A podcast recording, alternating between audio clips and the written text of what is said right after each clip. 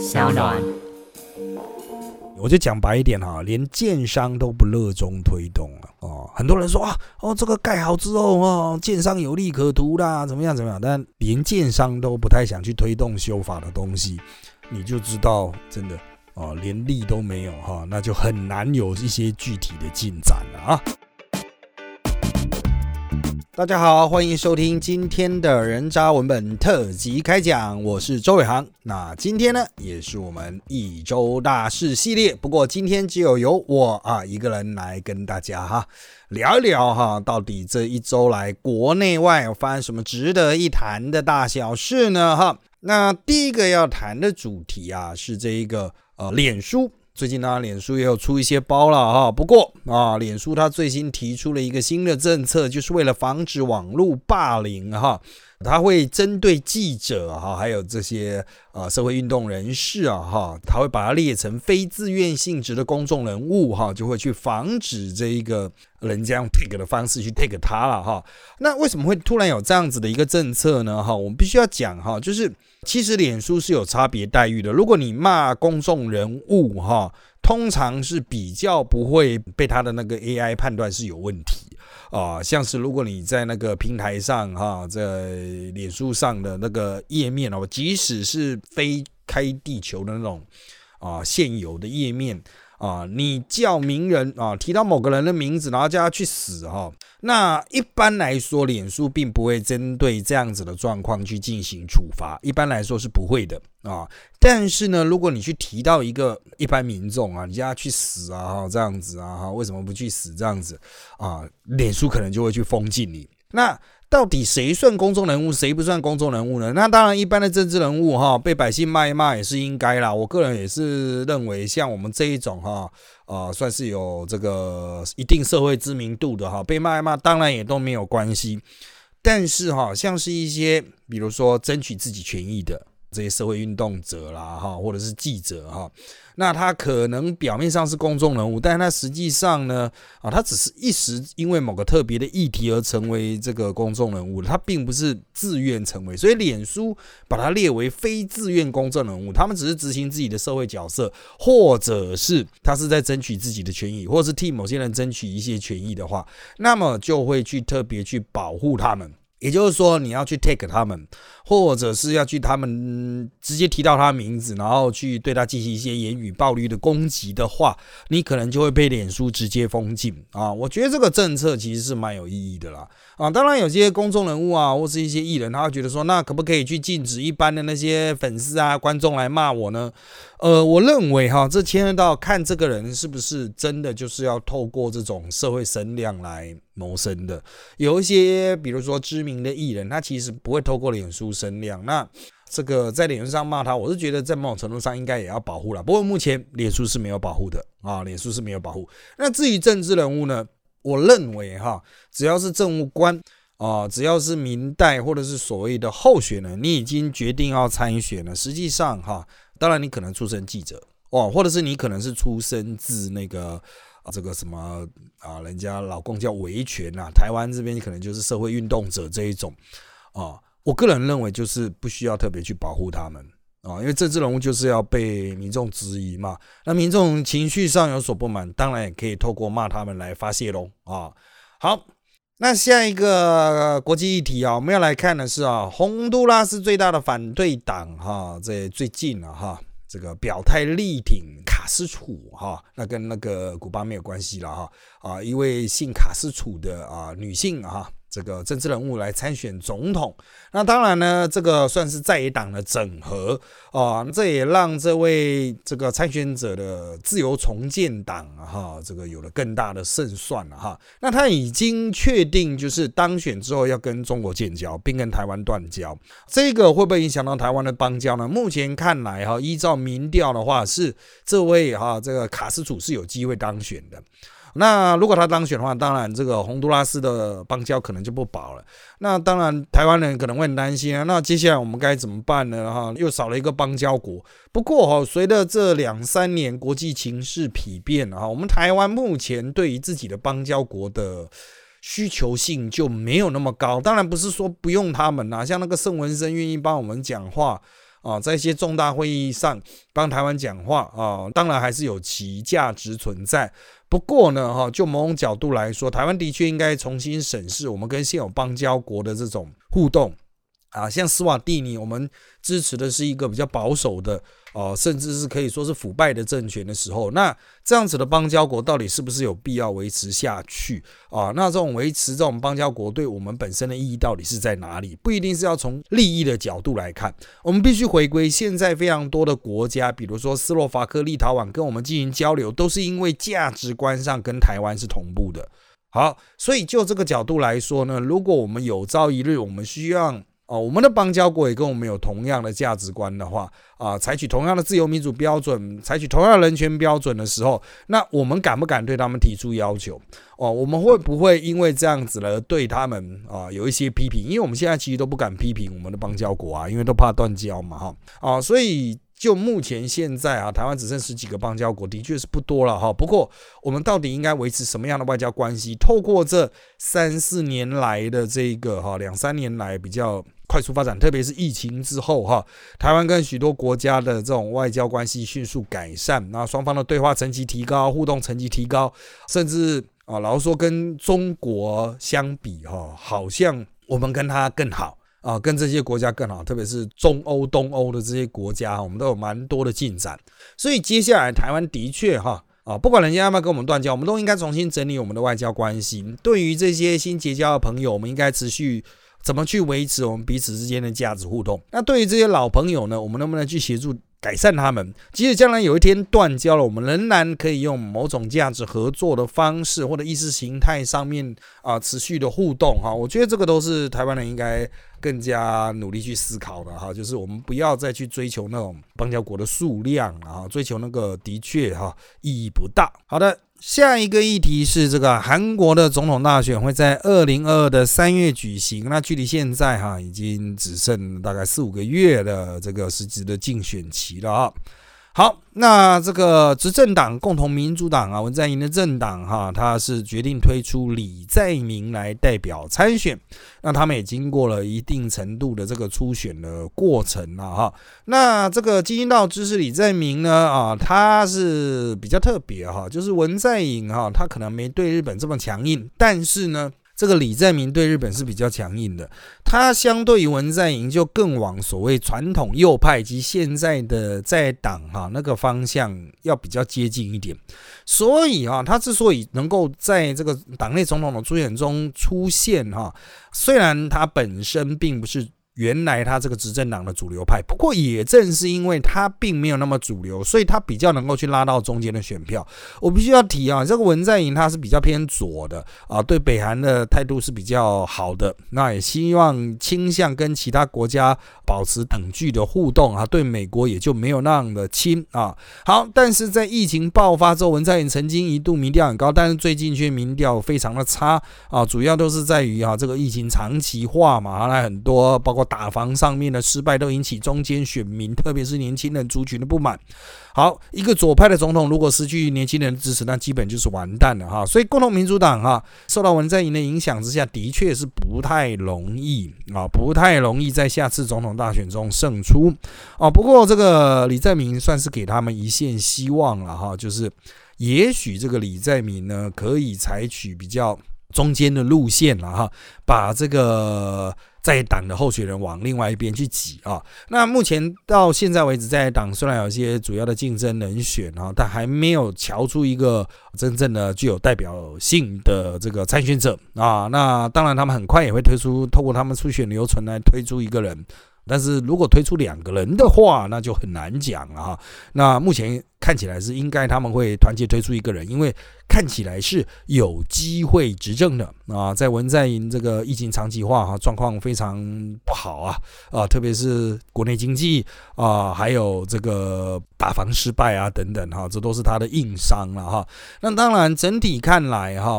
我们台湾这个跟韩国哈，在文在寅的时期的确是没有什么嗯比较长足的这种外交发展哈，就是相对于日本啊，相对于美国哈，那个文在寅的确是比较保守，因为他还是尝试的想要跟中国跟北韩有比较好的关系互动啊，所以就算他们换党执政啊，我相信。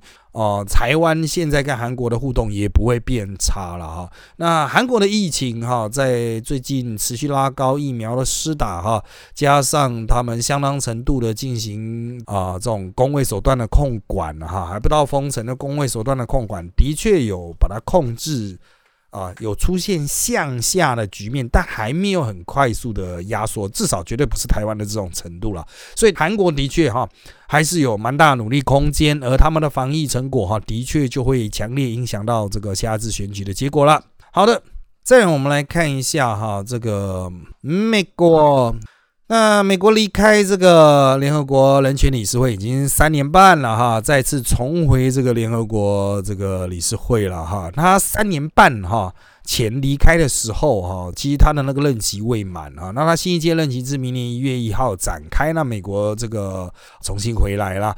铁定会在这边跟中国有一番对抗啊！因为之前就是让中国在那里面，还好有碰到疫情，让中国在里面没办法大举发挥啊。那美国重回人权理事会之后哈，原则上啊，原则上他应该会针对新疆、西藏啊等一系列的人权问题啊，包括香港的一些人权问题，直接在人权理事会跟中国开战。中国的影响力没办法扩张，美国当然也不见得能打什么山头，但至少可以给中共相当难看或相当不舒服的感受。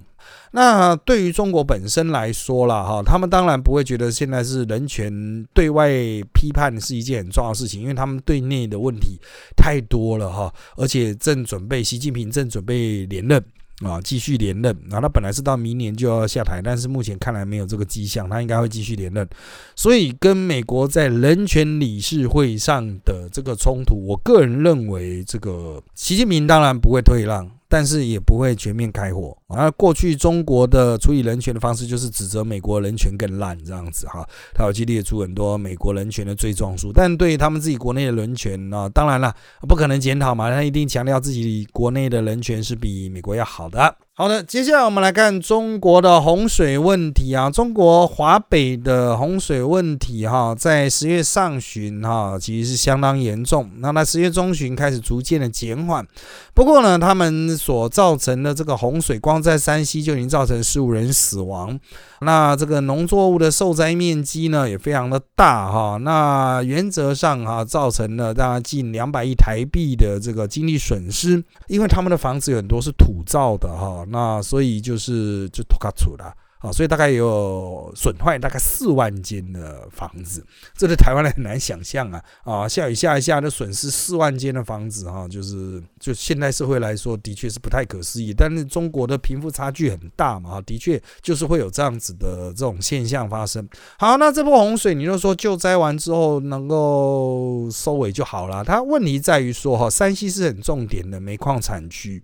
那这一波大雨让很多的这个矿坑哈就灌水进去了嘛，因为它那个哈开挖就是你你可能会觉得说，哎啊不就一座山，然后往这个山上挖，所以应该还好吧啊，但实际上山西很多是就是它就直接土挖开来啊，平地这个挖开底下都是煤矿。啊，所以它会有很多向下的坑啊，那就会淹水啊。那大概在这个礼拜，我们看到的一些资料都显示，哈，它那个淹水的矿坑至少就有二十几个，这会影响到他们煤矿的供给。那这些煤矿呢，本来又是他们现在在发电正急需的，在增产的煤矿啊，所以一定会影响到他们复电啊，恢复正常供电的这个进度。那中国现在他们并没有。这很严重的直接的民生停电，是因为他们的工业已经先停了啊，他们的工业可能一个礼拜只上两天到三天的班，有些地方一个礼拜只上一天的班。他们透过工厂直接的停止运转，使得他们的用电需求下降，加上大量的采购国外的煤矿啊，还有再加上他们原本已经停止供应煤矿的矿坑恢复供应，他们叫做保供，这是什么意思呢？就是。在大多数的这个中国的煤矿哈，他们都会面临中央的要求，在第四季哈就停止挖煤，它会在前三季先挖好，就是全年预定要提供供给的量，然后在第四季就不挖了。为什么呢？呃，因为他们知道这个中国在第四季他们会开始烧大量的石化材料，包括木炭、包括煤、包括石油来供暖发电等等。那在这样子的状况下，加上工业生产，就会让空气变得非常差。所以中国在这个之前就已经要求了，就第四季原则上就第四季了啊，他们就煤矿就要原则。停产或减产，好，但他们现在又刚好碰到了缺电的问题，所以又把这些停产的开起来啊。原本就是大家就可以回家休息了，大家全部叫回来，赶快继续恢复供应。好，在这样子的状况下呢，又碰到淹水，所以真的是所谓屋漏偏逢连夜雨啊！哈，这个非常的辛苦。我个人是认为，当然对中共来说，哈，他们其实就跟国外买煤矿就好了。哦，但是这牵涉到他们，包括第一哈，能不能来得及进来，这是第一个哦，因为马上就要开始这个供暖气了嘛哈。那再牵涉到国际煤价剧烈上升，那国际的天然气的价格也大幅上升。像台湾主要是天然气发电，我们天然气已经涨了百分之两百五十，那为什么我们并没有感受到什么相关的压力呢？因为台电和中油把这个压力给摊掉，就是能源压力给摊掉了。他们赔了嗯三百多亿，应该将近四百亿了吧？啊，就是由国家来承担啊。对台湾人来说，就是国家就是透过这个方式去尽量减缓大家的感受。但是我个人认为，就是应该顶不住了，因为我们台湾的电价哈真的是最便宜的，在附近的啊亚洲地区了。比如说我们跟中国差不多，也跟南韩差不多，大家都是因为要拼工业生产，所以我们都会把电价压到差不多，但是中国已经失守了，因为他们这一波的停电，所以他们已经宣告就是有可以往上调二十帕的电价。那如果呃是工业电价的话，甚至可以往上无限。啊，就是无限增加了哈，就是等于是开放这个回归市场经济这样浮动啊，所以如果中国都开放的话，那台湾其实也没必要因应韩国、南韩哈去压抑我们的电价，我们就把我们的电价调起来啊，去减少这种百姓的用电。虽然我们马上要进入冬天了，我们的用电会大量减少啊，因为我们台湾主要用电，其实冬天没有暖气的问题啊。我们只有夏天吹冷气嘛，只要天气凉一点啊，啊，像我们录音的这几天啊，录音的这一天啊，就天气变凉了啊，变凉了之后呢，冷气运转变少啊，当然电就比较花的比较少，那天然气烧的少，中油台电的亏的少啊，就这样。好，那对中国来说，他们是这个夏天吹冷气，冬天又要吹暖气，伤透脑筋了啊！所以接下来，中国如何去应应他们能源不足的问题啊，会是他们重大的挑战。那最近很多人说，那中国会不会清台啊，准战争状态啦？老话一句啊，中国必须解决他们呐这个没有煤炭的问题。没有煤炭，你是要怎么发动战争啊？拜托啊，就没有煤啊，没有动力啊，没有电啊，你要怎么打战呢？哈，不可能的啦。好的，接下来我们转换视角来看国内的新闻啊。首先是大家都非常关切的一个遗憾的案子，就是高雄城中城大火。啊，造成四十六人死亡，哈，是台湾死伤第二多的单一建筑物火灾了，哈。那第一多的是这个，可能年轻人都不知道了，一九九五年的这个台中卫康餐厅大火，哈，那个大火之后还有很多都市传说啊，什么幽灵船浮在上空什么的，那老一辈的可能才会知道了，哈。那三岁以下就是真的比较没有印象了，哈。好。那这个到底它是为什么会造成这么严重的火灾呢？哈，那可能是这个有情侣吵架哈，造成了这个还有点那个檀香啊驱蚊啊，造成的灾害还是怎么样的哈？那目前还在侦办，我们就等这个检察单位哈。侦办结果出来之后，我们再来啊做进一步的评论了哈。不过原则上来说，大多数都把箭头放在哎政府哈，为什么就是放了这个大楼在那边一直烂哈，就让它烂这么久啊都不去改善。那其实，在电视上啊，我也谈过类似的话题。不过呢，我个人的看法是这个样子的啊。那我个人认为哈，在目前台湾的这个。法规里面啊，的确是没办法针对这种产权极度分散、混乱，甚至不明不清的这种大楼去进行都更，或甚至是管理都很难。像这次大家都发现，哇，它一旦不是商业的经营的这种管理的大楼的时候，它就是民宅住宅的话，就公益大厦管理条例嘛，你要成立管委会，可它又没有管委会，一盘散沙啊，怎么办呢？那当然了哈，政府就是其实是高雄市府是有去要求他一些消防安全的事那种动作要做了，可是还没有完全做完啊，这件遗憾的状况就已经发生了哈。所以当然有人认为说，哎，高雄市长要不要因此辞职下台啊？那当然就要看他责任是不是在他身上。目前看来哈。呃，很难讲他有什么责任，我必须要说了啊，很难讲，就是因为他该去做的消防稽查都有嘛，也有要求改善了，就是改善时间之前发生的状况嘛，哈。那就修法层面呢，有些人说，那我们要不要修法？那重点你要修什么呢？你要让都更更容易过吗？啊，比如说只要一半同意啊，或是不到一半同意。哦，这也太难，太奇怪了吧？不到一半同意的话，那是三分之一同意就可以盖，那三分之二反对嘞，哦，那也不行啊，啊，或者由政府主导啊，政府主导，那要授权到他给他什么样的程度？那像现在，因为他的整栋烧掉了之后，高雄市府就要认定他可能应该要强制拆除，就直接认定他结构有问题啊，啊，直接强制拆除就直接要重建，那就地主再怎么不爽啊，也没办法啊，就被拆了嘛，哈，那其他的。台湾还有很多这类型的大楼啊，那大家柯文哲抱怨说什么？哎，争论节目都来骂他了啊，都说台北啦，都不讲其他地方。其实全台湾都有类似的大楼，当然台北是不是比较多呢？嗯，我个人记得的确是比较多，在万华。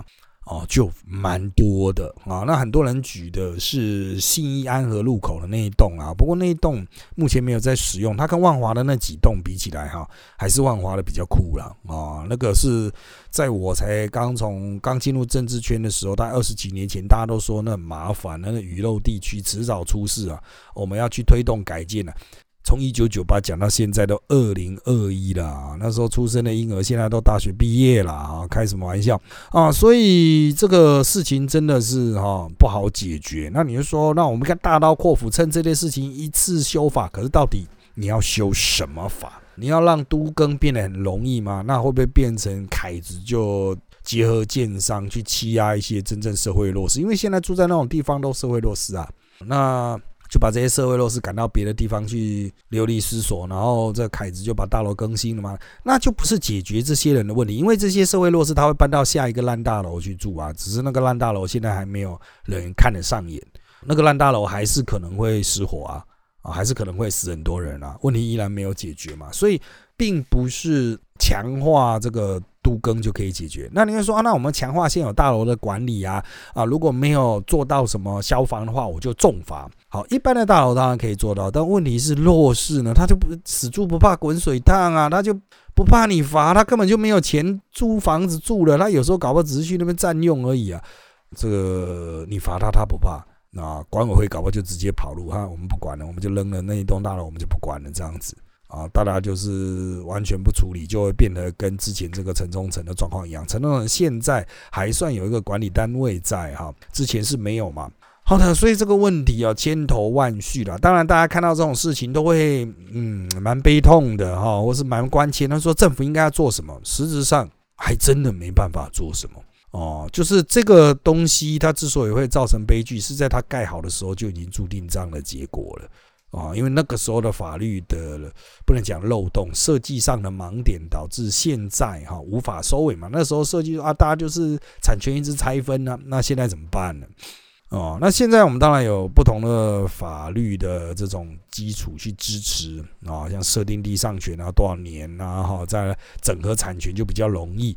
将来哈，也许会更普及，但是目前我们现在台湾至少十几二十栋。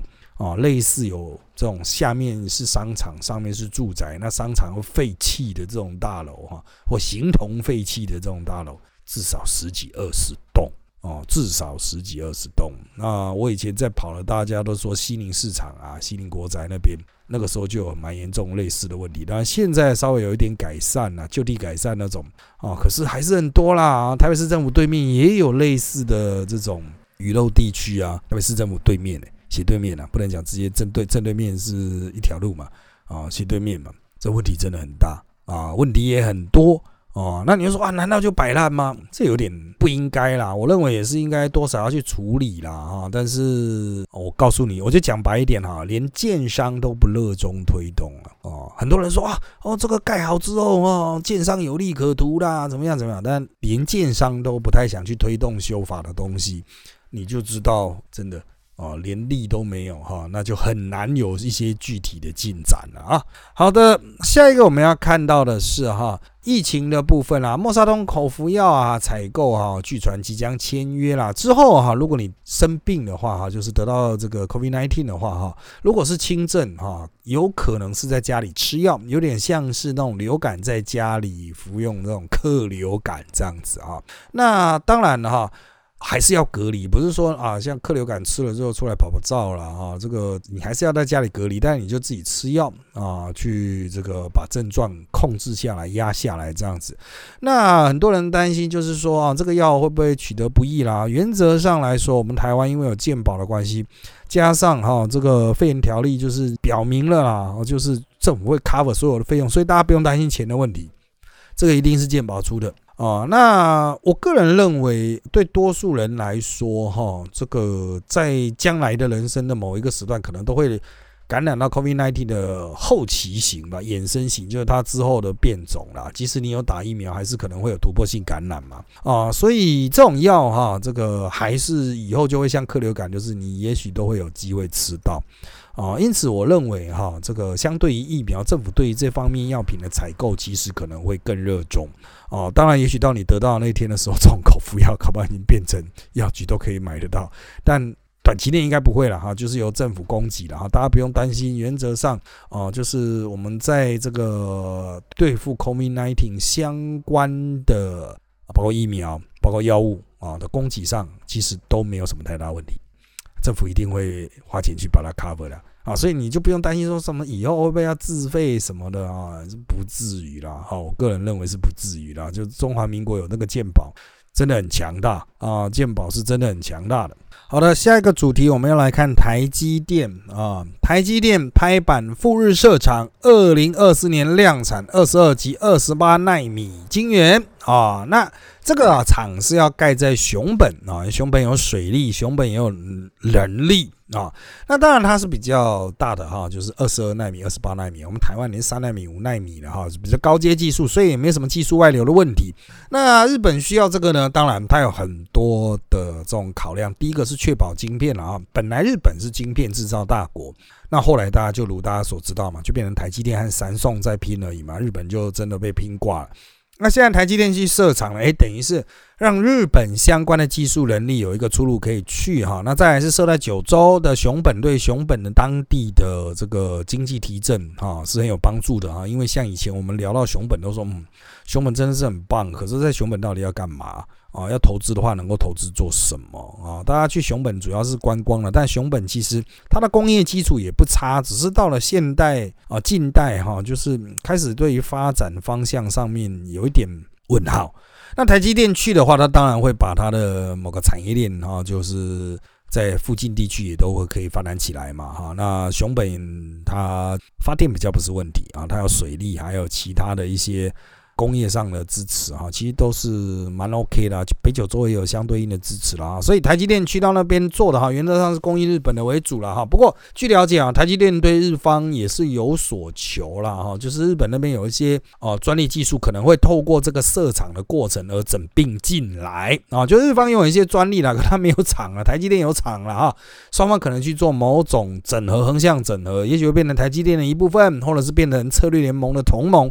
但不管怎么样呢？原则上哈，对台湾不会有什么坏处啊。你台湾炒台积电股票啊，不是炒投资台积电的人啊，也是能获得一些好处了。他已经确定要建厂，所以二零二二就会开始建厂，而且很快就量产，二零二四就量产。当然，对于解决当前的晶片荒毫无帮助啊。今天当前的晶片荒是有人在囤呐啊，但原则上对于这个整体经济发展啊，对于台日同盟啊是有帮助的。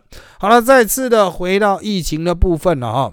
我们先来看哈最新的一些这个疫苗施打的状况，其实就是我们即将展开大规模的第二季与第二季同步进行施打。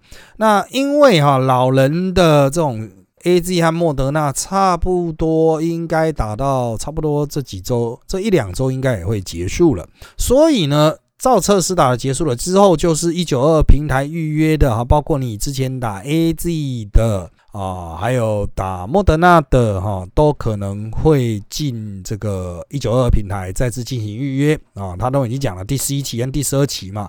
重点看点就是在第十二期嘛，哈，就是在呃你们听到这个节目的礼拜五开始的第十二期哈，我们一口气要打掉四百万剂啊，那是一个怎么整体施打能量的挑战。他们说要尝试看看一天能不能打到五十万啊，一天打五十万了。我们现在的极限是一天四十万啊。那你们听到这个节目的时候哈，他们应该有新的数据出来，就是他们尝试看能不能天天都打四十万了啊。那到了周五哈，周五我看一下哈，周五就是二十二号啊，二十二号开始他们要尝试一天打到五十万啊，那到时候真的就是第一季、第二季同步开打，会非常热闹。当然医护就非常辛苦，也可能会非常混乱。政府已经思考出一种解决啊这种混乱的方法，就是每一个医院、医疗院所就只打一种，就不会搞错了。除非你是要去打高端，否则就是只打一种这个疫苗啊。去到那边就是打这个啊，就不会搞错啊。好，那为什么会突然就是这么凶，要一次打这么多呢？啊，这各位可能不知道哈，有些人还在其他说什么我疫苗都没有来啊，到底搞什么？其实哈，我们现在台湾有多少剂疫苗呢？大概八百万到九百万。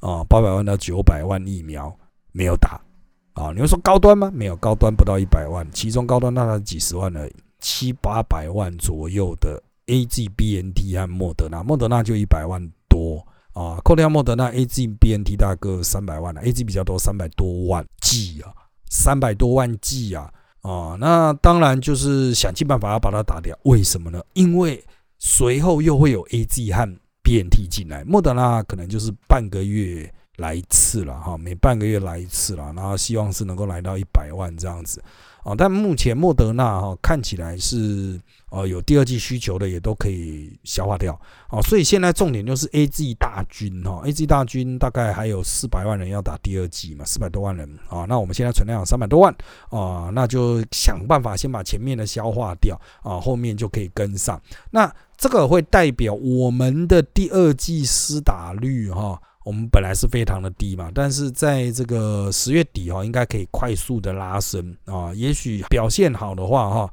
呃，我们第一季、第二季的每天都可以拉一趴，第一季增加一趴，第二季也增加一趴啊。那整个机次人口比是增加两趴，当然就会非常非常的惊人哈。我们台湾可以在差不多十一月吧底。啊，十一月底就完成大多数人的这个第一季了啊，就是十一月底应该就是全部都结束了哈，就是没有什么第一季的需求了。那第二季的需求应该也是大半的满足。那十一月底啊，这是目前的看法。那到十二月哈，应该差不多了啊，就第二季也都可以陆陆续续达到啊。那讲白一点呢，就在公投举行之前，公投十十二月十八嘛啊，公投举行之前。绝大多数人应该都可以打完两剂啊！公投举行前，你等着看吧，哈，等着看我讲的准不准啊！那个时候就会剩超级多疫苗没人打，我们就要赶快去援外了哈，因为啊，不当援外援外一下哈，那就糟糕了，卡了满坑满谷。那还有两个算是辅助的消息了哈，第一个是 A G 加莫德纳的混打已经有初步结果哈，看起来跟 A G 加 B N T 的数值是差不多的，抗体表现呢是比两剂 A G 疫苗来的好啊，所以 A G 加莫德纳的混打哈，这个也许会在之后啊这个出现，不过哦，目前我们的莫德纳不够嘛哈，所以你。一般百姓除了一到三类之外，不太可能出现这样的状况。你要混的话，大概是明年的第三季莫德纳了啊！明年大家应该都要再打第三季莫德纳。我们明年有两千万剂吧，哈，所以你各位都要打啊，好不好？那高端呢，也有一个很重要的进展了，但是国内却没有特别去提啊，就是 Long Set 啊，刺客针啊，哈。他在这个呼吸医学的这个这一部分的期刊哈，这个有上了哈，高端的公开的他的第二期其中分析数据啊，保护力预估是在八到九成之间啊，因为是 Lancet 哈，就刺客针这种比较派头的期刊刊登的哈，所以反对者也不敢去质疑啊，Lancet 都接受，你什么东西呀？人家是多少的医学专家那边审稿的，你什么东西他们提质疑，所以反对者也没提。那至于这个支持高端的，那那当然会稍微由此肯定一下，但是也屠夫无父啊，没办法有什么进一步的表现哈啊，因为就是另外一边的装死嘛啊。那这个我们之前台湾的这些相关的专家，他们看到实际上。高端和 A G 的数据，那时候告诉我们这些啊，这个争论啊，名嘴哈，是说大概比 A G 的七成要好一点。那他们现在的评估是八到九成，嗯，啊，虽不中意不远呐，哈，反正那个科学数据是这样子啊，你要硬胡乱也没有办法哈。但原则上打高端的，就是应该是比 A G 强啊，应该是比 A G 强，这一点是应该可以确认的了哈。好。那再来哈，就是最近有一个跟 B N T 疫苗相关的，就是台湾东洋之前有争取过 B N T 疫苗代理啊，结果他们日前传出涉及那些交易，而且高层级是直接到总经理哈，那他们被。啊，约谈之后呢，啊，这个都以不同的金额交保了哈。那传出来的消息是已经认罪了哈。好，那这个状况就是涉及他们在得知这个对于复兴的这个代理权的取得，还有破局之前哈，有买进卖出股票，而且有具体获利等等。那虽然获利的。金额据报在是不高了，不知道他们为什么要这样做哈，但至少发展到目前为止哈，就是看起来哈，应该就是他们这个管理阶层内部的状况比较跟外界没有什么关系，因为就是跟政治圈应该没什么关系，不管是在党或执政应该都没有关系，因为那金额蛮低的啊，我记得我看到的数字就几百万而已啊，是蛮低的了啊，这也就让人家更让人怀疑说哈，连这个金额也都要炒啊，这第一个，第二个就是说。啊，也未免太不避嫌了吧？好歹找个人头去那边买卖股票啊！你怎么叫自己认识人在买卖股票？那不是一下都被抓到？所以这个案情看起来有点蠢过头了哈。那当然，到这个公司是不是真的有这么蠢？哦，那就我们就看后续的司法审理结果。那可能要三五年以后才会出来，没那么快啊。那这个跟之前那个东阳争取这个 BNT 疫苗哈。的代理权的这个破局纷争啊，当时不是说什么国内有其他立委去干扰哈，才造成破局啊？怎么样哈？他其实是无关的哦，跟那个部分无关。反正他就是知道取得代理还有破局这两件事情被公开之前啊，有买卖股票的行为，所以跟他到底是怎么破局的哈是。没有什么直接的关系了哈，应该是没有什么直接的关系。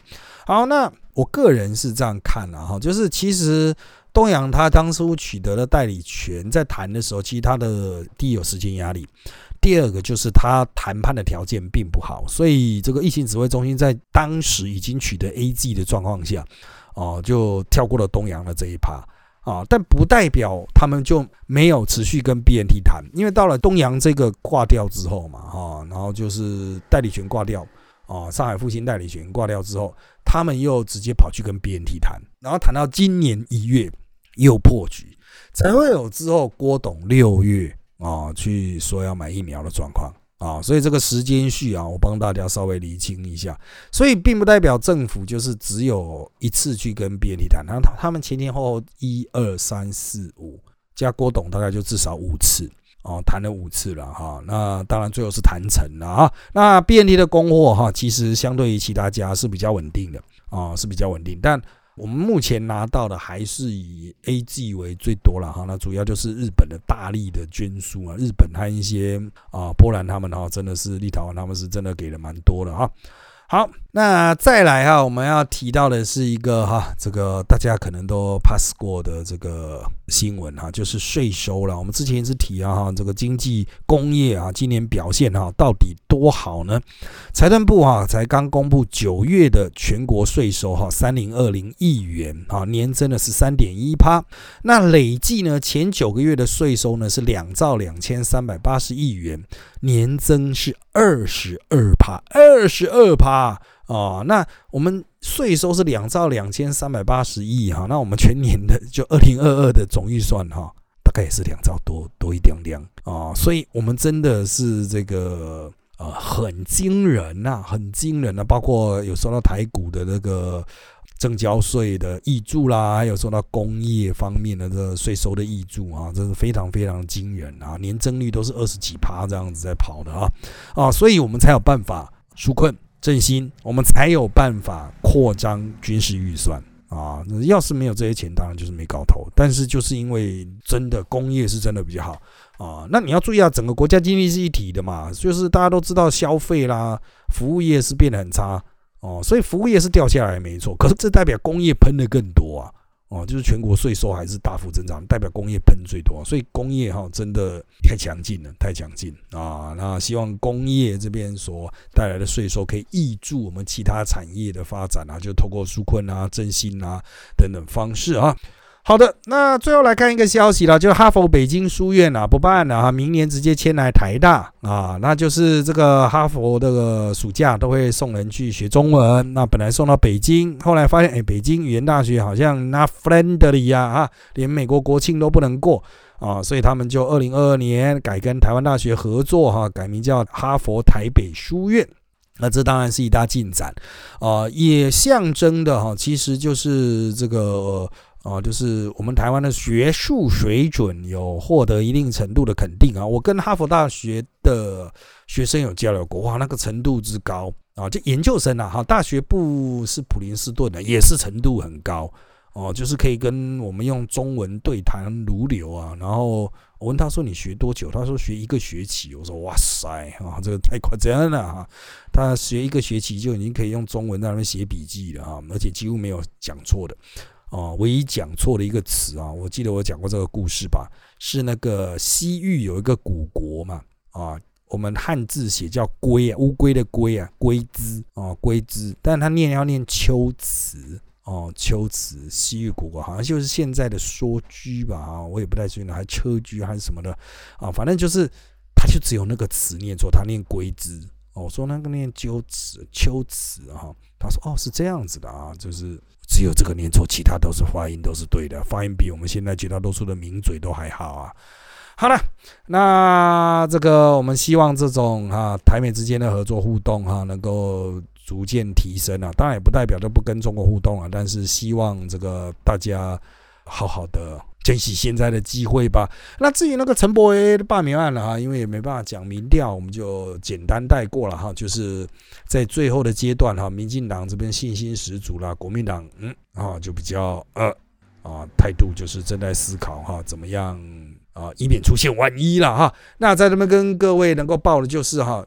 那个门槛啊，罢免同意票门槛啊，大概有七万三千七百四十四人啊。这个门槛你可以特别去记得啊，就同意票一定要七三七四四啊，超过了才有后面的话啊。比如说不同意票是不是大于这一个了哈？然后所以如果同意票没有到七三七四四的话啊，那基本就是失败啊。但详细的数字哈，实际的投票人数啊，以中选会公告正确人数为准。